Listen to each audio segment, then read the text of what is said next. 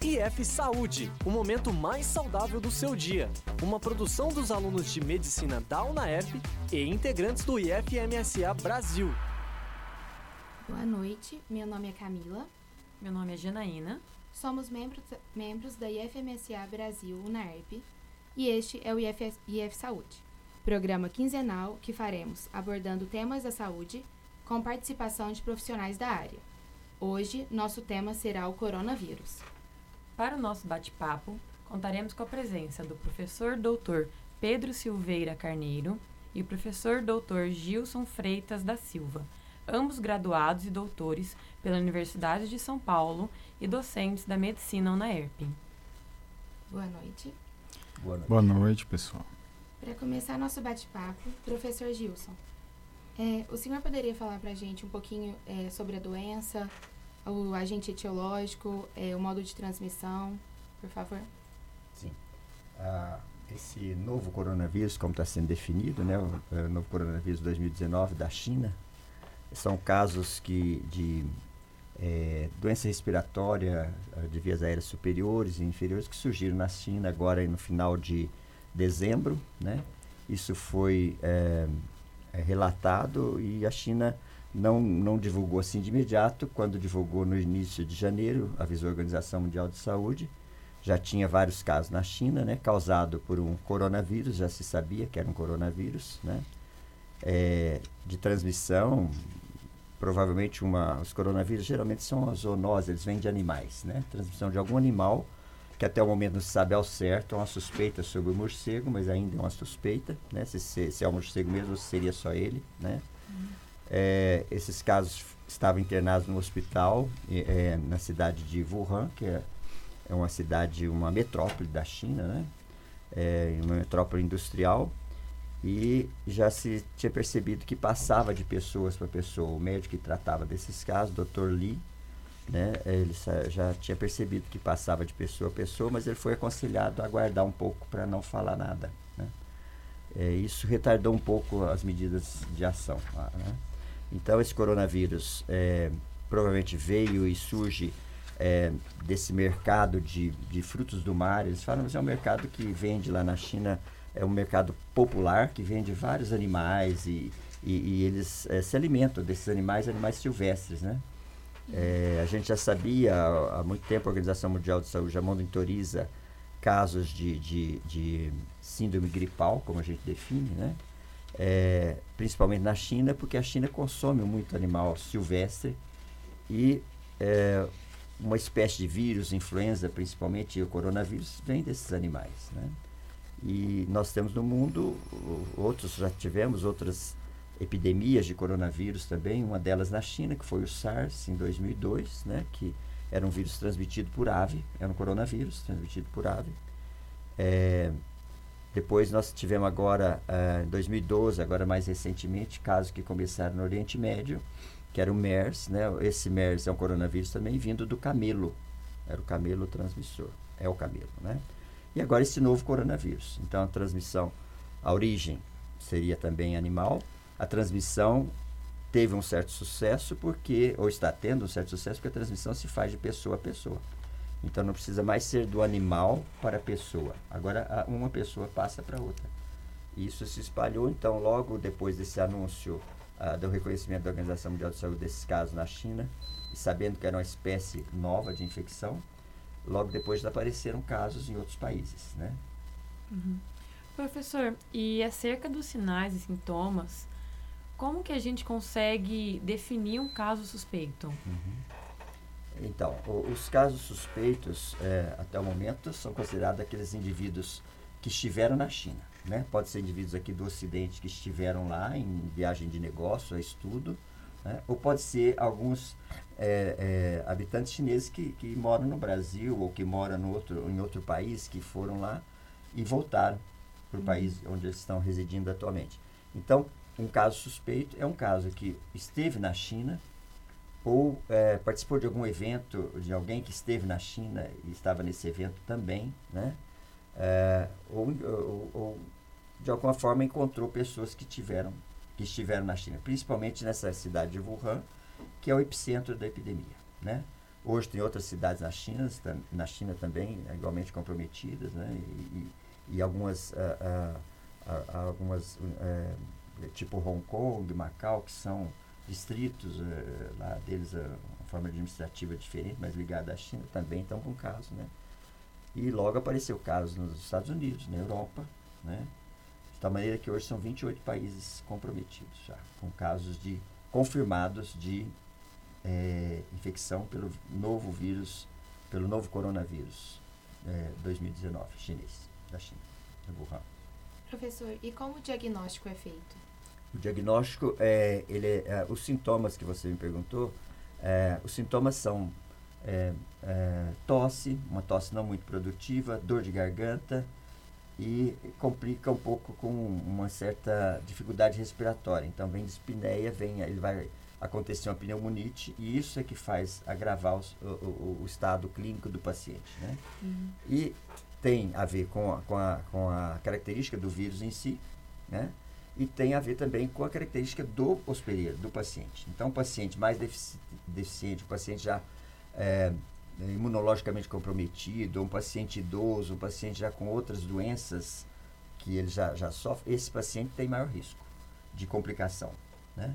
Esses sintomas, então, da insuficiência respiratória pode se instalar nesse paciente. E pode vir também uma infecção bacteriana se juntar nessa infecção que a princípio era viral. Né? E o diagnóstico, como é que nós vamos fazer o diagnóstico? O diagnóstico clínico epidemiológico, né? e depois o diagnóstico etiológico, laboratorial. Então, a nível laboratorial, o que se recomenda é você fazer a detecção do segmento genético através de uma reação de polimerase em cadeia, do PCR, você buscar a carga viral.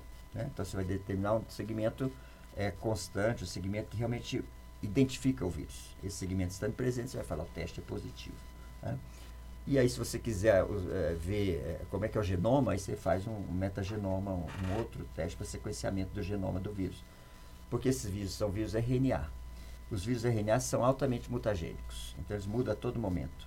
Então, é, isso dificulta um pouco a vacina, mas já está em, em caminho, tem gente pensando nisso e buscando um, um, um, um marcador é, conservado no vírus que não mude tanto para você buscar vacina para esse marcador conservado. Porque por uma coisa que muda muito não dá para você fazer vacina, né? Uhum. Senão nós vamos cair provavelmente no caso da influenza, que a influenza você faz vacina todo ano, porque ela muda de um ano para o outro. Então você tem que estar tá fazendo vacina todo ano. Né? Então o diagnóstico que nós temos no momento é esse, através de PCR. E se casos mais graves é bom, vai ter que ser encaminhado para a unidade de referência, em Ribeirão Preto, Adolfo Lutz, você encaminharia esse material para Adolfo vocês vão identificar se o caso, e, e clinicamente você vai ver se o caso está muito grave. Esse caso muito grave, você tem que sequenciar, porque deve ser um vírus que está mudando e a gente precisa saber disso. E uma vez diagnosticado, como é feito o atendimento, o tratamento dessa pessoa?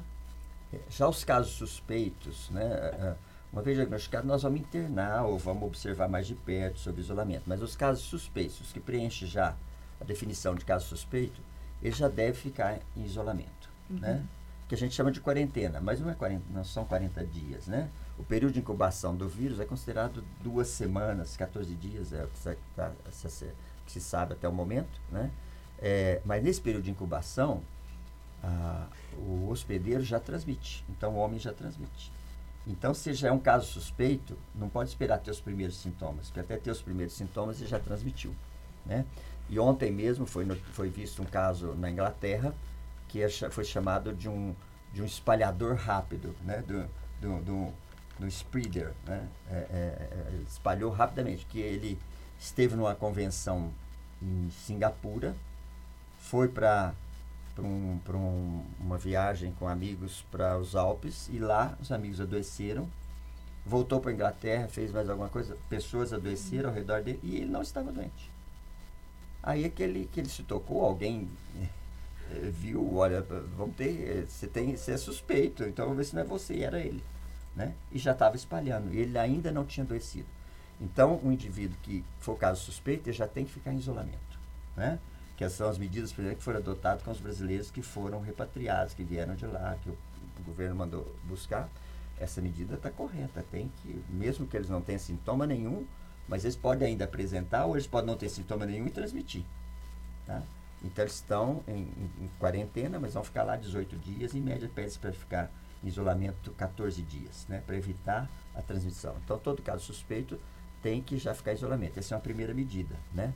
Depois, se você realmente confirmou, você vai internar esse indivíduo em isolamento é, respiratório de gotícula, porque esses vírus, tanto influenza quanto o novo coronavírus 2019 aí de Wuhan, eles são transmitidos é, por proximidade de pessoa a pessoa, por gotícula, por tosse, principalmente tosse, que sai gotículas mais assim com mais força, é, é, tosse, espirro, e, e, e, pessoas que ficam é, próximas uma das outras.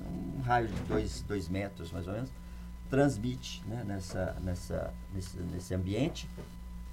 E, é, então, a, a, a, pessoa tem que ser isolada e adotar medidas de, de, de, de prevenção, que é, então, quem vai cuidar dessas pessoas? Então, os profissionais vão ter que estar devidamente paramentados com os GPIs, né? É, vai usar desde a recomendação por enquanto, é usar cobrir toda, não é só. Se você está na China, por exemplo, caso que você não está doente e tal, você está usando uma máscara comum, né? Que é uma máscara cirúrgica comum. Os chineses estão andando com isso e as máscaras estão ficando raro aí, caro para comprar, né? É, então, ah, essa é a primeira medida, mas num serviço de saúde um hospitalar, você vai se paramentar também com avental próprio, luvas, né? botas, e pede-se para colocar mesmo um protetor é, em todo, toda a cabeça. Então forma um bonézão que, que cobre até o pescoço e com visor aqui na frente, né? E você vai cuidar do paciente, tá? Então, é, porque ainda não se conhece todo o alcance do vírus, todo o seu potencial, né? Então está ainda investigando, está conhecendo, mas parece que ele não é tão transmissível quanto foi o SARS, né? é, é, a taxa de transmissão né, em torno de 2% e mesmo de mortalidade não passa dos 2%, quanto que no, no, SARS era mais de 10%, no MERS era mais de 30%, me parece 34%. Né? Então, ah, ele é menos assim, é, é, ele espalha menos, né? mas espalha e espalha de forma silenciosa. Aí o indivíduo internado então, vai ser isolado, as medidas é, de, de, de, prevenção e, e, e, precaução de barreira, precaução padrão e, e, barreira, né, que seria o isolamento com os, o uso dos EPIs, e o tratamento em si não tem um tratamento específico. Né? Ah, o que se recomenda é uma boa hidratação. Na dúvida, se você não sabe que tipo de síndrome respiratória, se você não sabe ainda que é o coronavírus, você não tem certeza, você pode usar até o Zamivir, pensando na influenza. Então você vai proteger para a influenza, que pode ser influenza, e você está perdendo tempo. Né? Porque esses casos que nós estamos vendo aí, por exemplo, no Brasil, nós tivemos aí 34 suspeitos. Desses 34, 26 já foram dispensados, porque não são. São o quê? São influenza, para-influenza, rinovírus, vírus essencial, mas não são coronavírus. Né? Mas, e se você ficar esperando esses indivíduos estiver piorando, e se for influenza, você tem que investigar os outros vírus também, porque não é tudo coronavírus, né? Então, tem, outros vírus estão acontecendo aí. Então, o que se viu no Brasil, por exemplo, até o momento, é que esses não tem nenhum caso confirmado, porque só oito ainda estão sob, sob investigação, mas 26 já foram dispensados, né? E aí, no, no tratamento, hidratação, né? A, a, questão de higiene, higienização das mãos é importantíssimo, né? para não contaminar a maçaneta, não contaminar a superfície, porque uma forma de transmitir também é se o vírus ficar presente na superfície, né? Mas ele não resiste muito. O vírus RNA é fraco, é um vírus que não tem resistência muito tempo no ambiente, né? Diferente do vírus DNA, que resiste mais. Obrigada. Agora sobre um aspecto epidemiológico, professor Pedro, como que está a situação da doença no mundo? Então vejam, o, o Gilson ele já apontou uma série de coisas importantes aí, né? É, então teve uma certa demora, né, no relato desses casos. Uh, os primeiros casos, na verdade, eles foram atendidos na China aí mais ou menos no começo de dezembro, né? E parecia ser uma nova síndrome né, respiratória. Uh, isso não foi notificado à Organização Mundial de Saúde, começaram a surgir outros casos, aí teve uh, quatro casos mais graves, né? Uh, mais para o fim de dezembro, assim, né? E aí que isso começou a realmente alertar as entidades, né? responsáveis na China e no começo de janeiro isso vira, né, isso é considerado uma emergência pela OMS, as uh, autoridades sanitárias né, no mundo inteiro entram em estado de alerta, então no Brasil nós estamos em estado de alerta, uh, e o que a gente tem, por enquanto, né, são casos que foram importados da China, né? Então, na, a China, né, ela é uma região importante em termos de comércio, de né, é, tráfico de pessoas, né, ou seja, as pessoas transitam pela China e especificamente, né, Wuhan, que foi essa cidade originária da epidemia, ela é, como o professor Gilson falou, um, um polo, né, não só industrial, mas também comercial e turístico. Ele tem uns museus bonitos lá da história da China, tal, do período dos Três Reinos. Então é uma cidade muito central na China, assim, né? Uh, e é uma cidade que tem vários lagos, então eles têm essa tradição do, do mercado, né? Aberto tal. E o vínculo epidemiológico que se encontrou foi isso, e isso começou ali. Só que a gente precisa ter uma certa dimensão disso, assim, né? É, vejam, Wuhan é uma cidade de uma província mais ou menos central que chama Hubei. Uh, Hubei é mais ou menos no centro assim da China, né? Não é os grandes polos industriais como Xangai, Pequim, né? Uh, é uma, é, digamos assim, né? Entre muitas aspas, é um estado um pouco mais interiorano da, da China. Então, se a gente quisesse fazer uma analogia, a gente poderia pensar assim, né? Como se fosse a capital de Minas Gerais, um estado importante, né? Do Brasil. Só que a gente precisa pensar o seguinte, né? Uh, Hubei é, ele é um pouco menor que o Paraná e tem 58 milhões de pessoas. Wuhan tem 11 milhões de habitantes. Né? Uh, então, isso aí, apesar de não ser tão transmissível quanto a gente teve em outras epidemias, né, como o Gilson estava falando, isso aí rapidamente se espalhou. Então, a gente hoje né, já está chegando em 40 mil casos na China.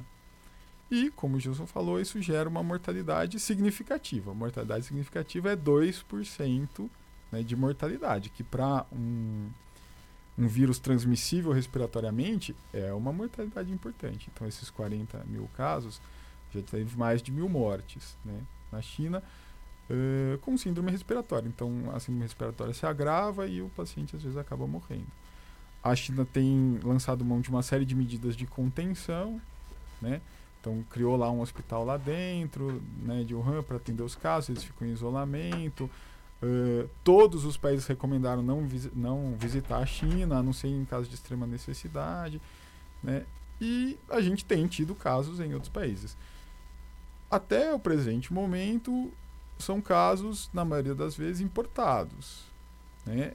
Uh, então, até o dia 6 de janeiro, que foi o fechamento do boletim epidemiológico mais recente que a gente teve aqui no Brasil, você tinha né, é, casos que os países tinham importados. Alguns países uh, ali perto da China, né, como Vietnã, uh, Singapura, né, Coreia, que uh, tiveram casos importados da China, e alguns outros, né, como Austrália, Estados Unidos, Japão, todos né, foram tomando essa iniciativa de repatriar os seus cidadãos que estavam nessa região e tentar controlar né, a entrada dessas pessoas no seu país de origem e observar essas pessoas. Né? E aí, o que, que a gente vai considerar um caso? Né? Vocês perguntaram o critério clínico, mas o critério para a gente considerar um caso suspeito é sempre clínico e epidemiológico. Então, o critério para a gente considerar um caso suspeito é a pessoa ter febre e um sintoma respiratório e ter ido para essa região da China ou ter entrado em contato com outro caso suspeito, que é um pouco uh, esse caso né, do Reino Unido, que uh, a pessoa está tendo febre, sintoma respiratório, ela não foi para a China, mas ela entrou em contato com alguém que estava na China. Isso levanta a suspeita e os casos suspeitos, como o professor Gilson estava falando, eles já têm que ser isolados e notificados então, como ele falou, no Brasil a gente teve aí, uh, até o último boletim da vigilância epidemiológica, né? A gente teve, na verdade, 107 casos notificados, a maioria foi excluído porque eles não entravam dentro do critério para ser considerado realmente suspeito, né? É melhor investigar a mais do que a menos, uhum. mas eles não entravam no critério. 26 já foram descartados, que é um pouco isso que o Gilson falou. Um era influenza, o outro era vírus essencial respiratório, não sei o quê. E tem oito que vão ser uh, fechados à investigação. Mas que, né, se eles seguirem o caminho aí dos outros casos que foram suspeitos, uh, vão ser descartados, que significa que a gente não está tendo transmissão do Brasil. Né? E até o último boletim da vigilância epidemiológica né, aqui do Brasil, a gente não estava tendo transmissão em outros países do mundo, só na China. Mas ainda é uma situação muito preocupante, porque a China é muito grande e a gente já tem tido relatos de casos em outras regiões da China, que é um pouco isso que o Gilson falou. É, Hong Kong, Macau, né, uh, que são territórios chineses e uh, né, uh, os casos não estão só na cidade de Wuhan, a província de Hubei está tendo casos em diversas cidades. E aí apesar das medidas de contenção, existe o risco de você ter transmissão em outros lugares. Né? Então, por isso que todas as autoridades sanitárias do mundo estão atentas a isso aí. Então, pessoas que estão sendo repatriadas da China, elas estão sendo observadas, etc. Porque se você tiver transmissão do vírus em outros países, você vai perdendo a oportunidade de ter o controle da doença. Mas se a gente manter essa tendência, né? De casos fora da China serem só casos importados, esses casos forem adequadamente isolados, pode ser que a gente evite uma situação como foi a SARS em 2002, né? A gente já teve todo um acúmulo de conhecimento, né? Por conta dessas outras ocasiões. Então, a SARS, uh, H1N1, essas coisas, elas uh, foram gerando um certo acúmulo de conhecimento. Então, se você entrar no boletim da Vigilância Epidemiológica Brasileira, você vai ver que, por exemplo, já tem um plano de contingência. Esse plano de contingência já vem sendo acumulado de outras epidemias. Né? Então, por exemplo, ele define quais são os centros uh, de referência para o teste molecular para esses né, vírus. Então, por exemplo, aqui em São Paulo é o Adolfo Lutz. Ele tem a tecnologia necessária para confirmar ou descartar os casos suspeitos. Né? Então, é, digamos assim, né, a gente está nesse momento né, onde existe uma epidemia instalada no território chinês que cujo epicentro né, é Wuhan, mas que já se espalhou para a província de Hubei mas que ainda não está tendo transmissão sustentada em outros países. Então a gente ainda não pode falar de uma pandemia como a gente teve em outras ocasiões. Mas o risco continua. Né? Então é extremamente importante conseguir continuar contendo, continuar investigando, continuar isolando os casos suspeitos, porque se essas medidas forem feitas adequadamente, a gente pode evitar uma epidemia maior. E o senhor citou a questão de pandemia. Por enquanto, o coronavírus ainda é considerado uma epidemia. Qual seria a diferença entre esse, essa, esses, esses termos. termos. mesmo? É. Veja, é, pandemia ela é uma epidemia a nível mundial. Né? Para a gente falar em epidemia a nível mundial, a gente tem que ter transmissão a nível mundial. Né? Porque o que a gente olha do ponto de vista epidemiológico é a transmissão, ou seja, os casos novos acontecendo. Se isso começar a acontecer em todo o mundo, a gente vai né, definir isso como uma pandemia. Uh, no presente momento, ela é uma epidemia, porque ela né, não está no mundo inteiro, ela está na China, e especificamente numa província chinesa. Né? É, mas ela está ocorrendo numa taxa de transmissão que é totalmente fora do esperado. Né? Vejam que no caso de doenças novas, toda doença nova que tem transmissão sustentada, ela acaba sendo uma epidemia, porque não existe um nível esperado para aquela doença. Né? É, não é igual, por exemplo, dengue. Dengue a gente tem todo ano, né? A gente meio que convive assim com a dengue, né? A gente faz propaganda do mosquito da dengue todo ano, então a gente está meio que acostumado com a dengue. Nem todo ano a gente vai chamar a dengue de epidemia. Né? A dengue tem aquilo que a gente chama epidemiologicamente de um nível endêmico, ou seja, todo ano vai ter dengue em Ribeirão Preto, mas o que a gente espera é que tenha um certo número, né, um certo volume de casos de dengue. Se você começa a ter um volume acima do esperado, você vai chamar isso de uma epidemia de dengue. Num, numa situação como essa aqui, em que a gente está lidando com uma doença previamente desconhecida, que, como o Gilson falou, provavelmente veio de alguma. Uh, teve origem animal aí, né, ou seja, uma mutação de um vírus que contaminava algum animal silvestre, que foi o que aconteceu com a SARS. Uhum. A SARS, ela, né, é, era um vírus de animal silvestre que mutou e começou a infectar humanos. A gente está tendo uma situação semelhante e, como ela é uma doença nova, não existe um nível esperado para ela. Então, como ela está tendo transmissão sustentada, isso constitui uma epidemia. Né? Nesse caso, é uma epidemia de uma proporção muito grande, porque a gente está falando de uma área densamente populada com muita transmissão. Então, isso acaba sendo muito preocupante. Professor, como é feita a notificação de uma epidemia? Vejam, a notificação, ela é a notificação dos casos.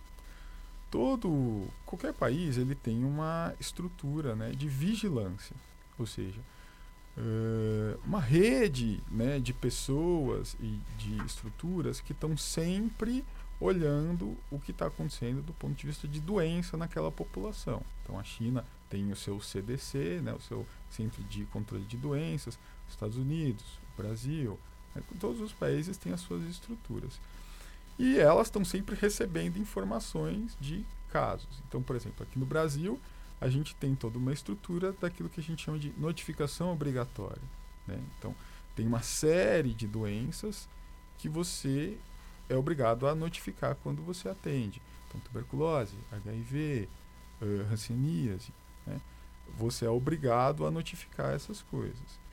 Além disso, né, uh, a vigilância epidemiológica ela tem a função de investigar surtos, ou seja, investigar conjuntos de casos que tenham uma ligação epidemiológica.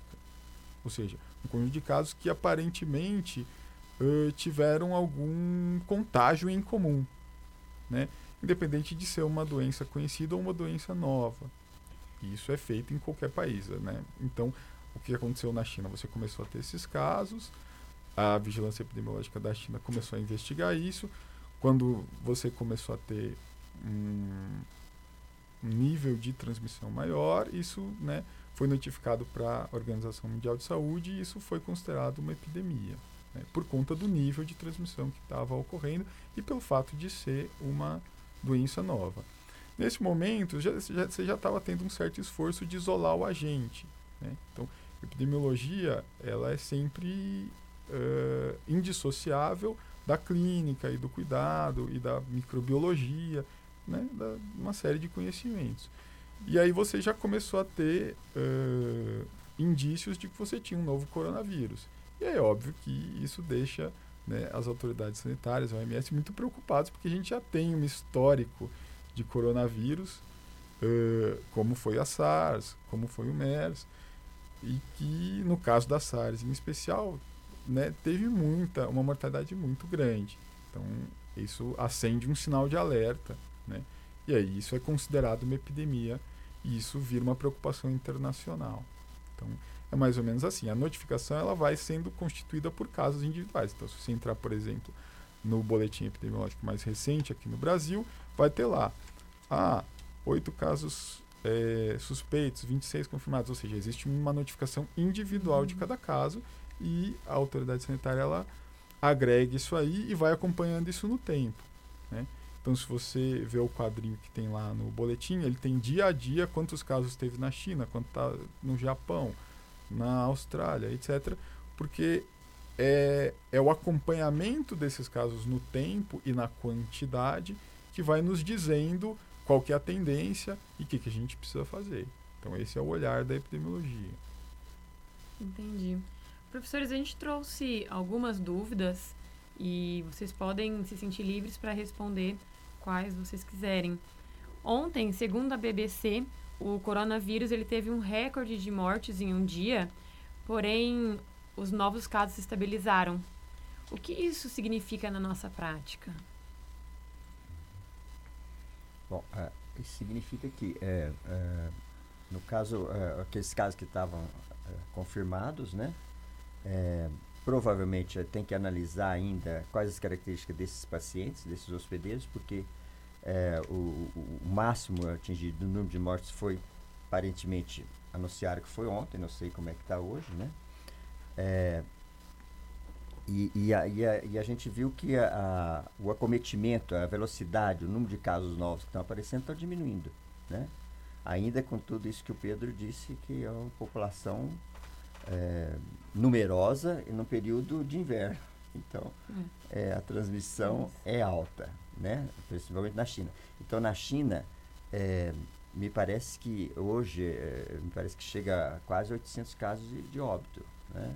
e 40, mais de 40 mil casos na China, porque até, até esses dias atrás estava 38 mil e, e, e, em torno de 700 óbitos. Né? No mundo todo chega a 43, 45 mil já casos de, de confirmados. Né? É, mas a maioria está na China, 80% está na China. Né? Então isso significa que aparentemente o vírus não, não posso nós podemos interpretar isso como uma virulência dele não ser tão intensa, né? Então a velocidade é, diminuindo, mas o número de mortes ainda foi é, recorde ainda recentemente.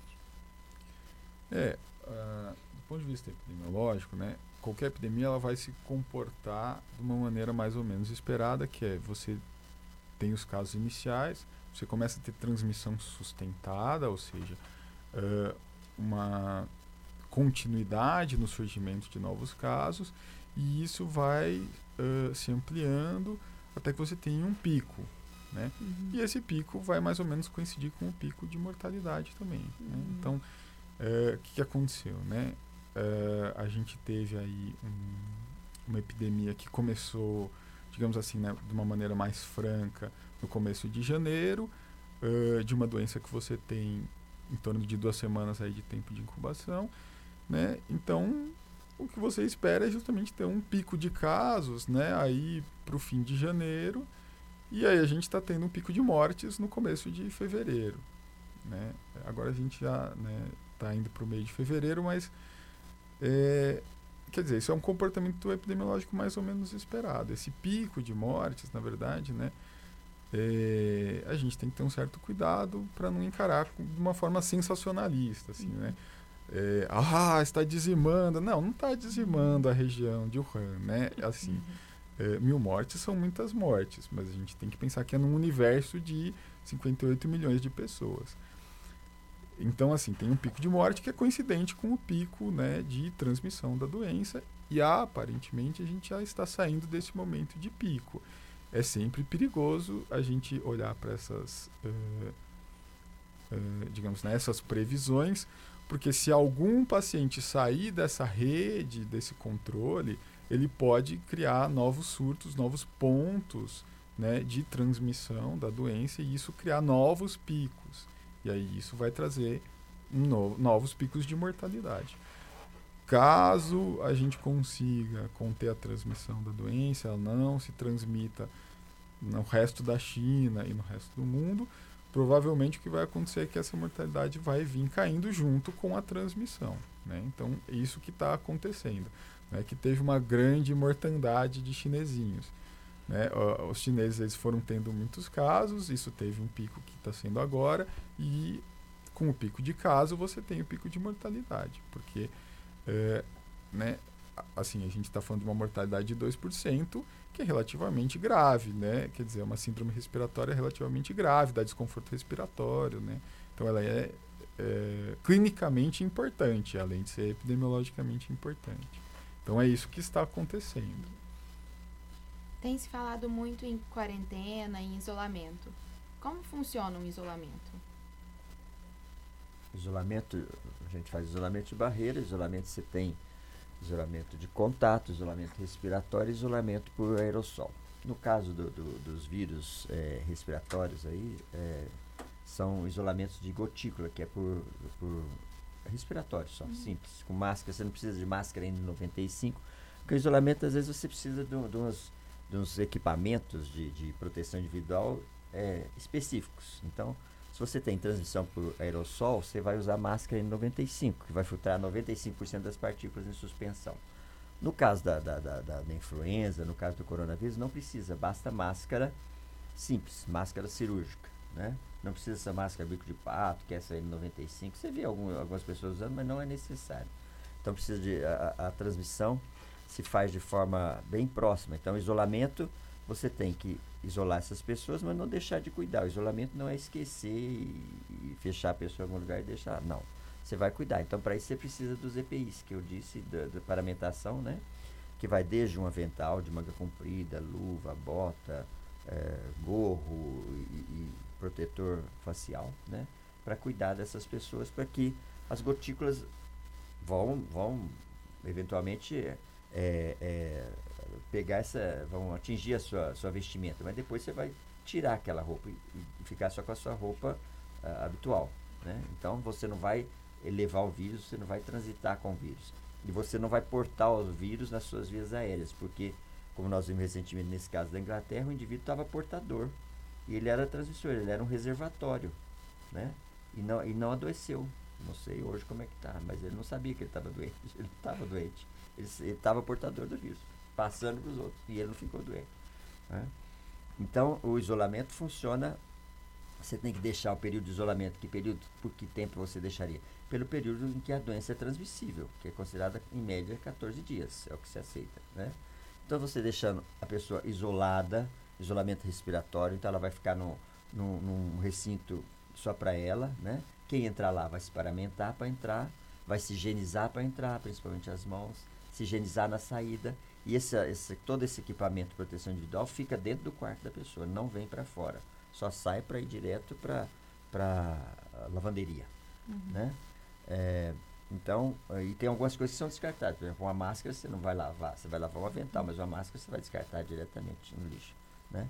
Então, isolamento é pelo período de transmissibilidade que se, se, se, conhece até o momento, né? E é um isolamento por gotícula. Não precisa ser um isolamento é, de porta com press, é, ou de sala ou de enfermaria com pressão é, negativa. Na época da SARS chegou a ser montado salas com pressão negativa esperando que chegasse caso. Aqui em Ribeirão Preto tinha sala e foi hoje é utilizada para outras coisas, né? Que são necessárias também mas se montou esperando que chegasse algum caso de SARS. Então a gente não sabia como é que transmitia. Então a pressão seria negativa. Ah, hoje sabe, por exemplo, esse coronavírus? Não. Gotícula, isolamento de gotícula. Né? E quem for cuidar dessas pessoas eh, vão, vai experimentar. Se você tem mais de uma pessoa suspeita, isolada junto, pode ficar junto. Elas estão lá mesmo, elas podem ficar de máscara né? entre elas, por exemplo, para diminuir a transmissibilidade. E você vai ter né, uh, o controle do fluxo das pessoas. Né? Então, as pessoas falam de quarentena e isolamento e misturam algumas coisas, mas o que você vai ter, por exemplo, como a gente está tendo né, para esses brasileiros repatriados, é um controle do fluxo. Né? Então, isso é muito importante nesse momento. É por isso que é importante né, uh, esse exercício de, de repatriação controlada. Né? Não dá para falar assim, ah, cada um volta para o aeroporto que tiver vontade nessa situação, o essencial é justamente ter um controle, né, dessas pessoas e observar elas, né, depois que elas voltaram, durante esse período de 14 dias, para saber se elas realmente não estão infectadas, né. E aí você vai ter um monte de formas de controle. Lá na China, né, para sair da região de Wuhan, eles têm lá pontos de checagem, que tem termômetro, tem equipe, né, eles montaram toda uma estrutura para tentar evitar que pessoas doentes, né, saiam da região e transmitam a doença. Então, por isso que eles montaram aquele hospital pré-fabricado lá, que foi em 11 dias, não sei o que, que saiu em várias notícias. Né? Então, eles montaram um hospital lá para as pessoas não terem que sair de lá. Uhum. Né? Ou seja, para a pessoa estar tá doente, ela não tentar pegar um trem, pegar né, e sair da região. Então, você vai ter um controle do fluxo das pessoas para minimizar o fluxo. E aí você vai ter uma série de recomendações. Né? Uh, mediante a epidemia, não fique em lugar com muita uh, aglomeração de pessoas. Se você está com febre, busque o médico. Ou seja, a, as autoridades sanitárias elas vão procurar minimizar as situações possíveis onde você espalha pessoas com uh, a doença. Né? Então você vai tentar minimizar o contato entre pessoas, você vai cancelar aulas, você vai evitar né, o, o transporte público, você vai orientar as pessoas a procurarem um médico se elas estiverem com febre, você vai isolar os casos que forem suspeitos. Então você vai ter um controle aí do fluxo das pessoas para evitar que você tenha casos em outras regiões. Tá bom. Muito obrigada, professores. Vamos encerrar agora a nossa discussão. E esse foi o nosso IF Saúde. Obrigado. Foi um prazer.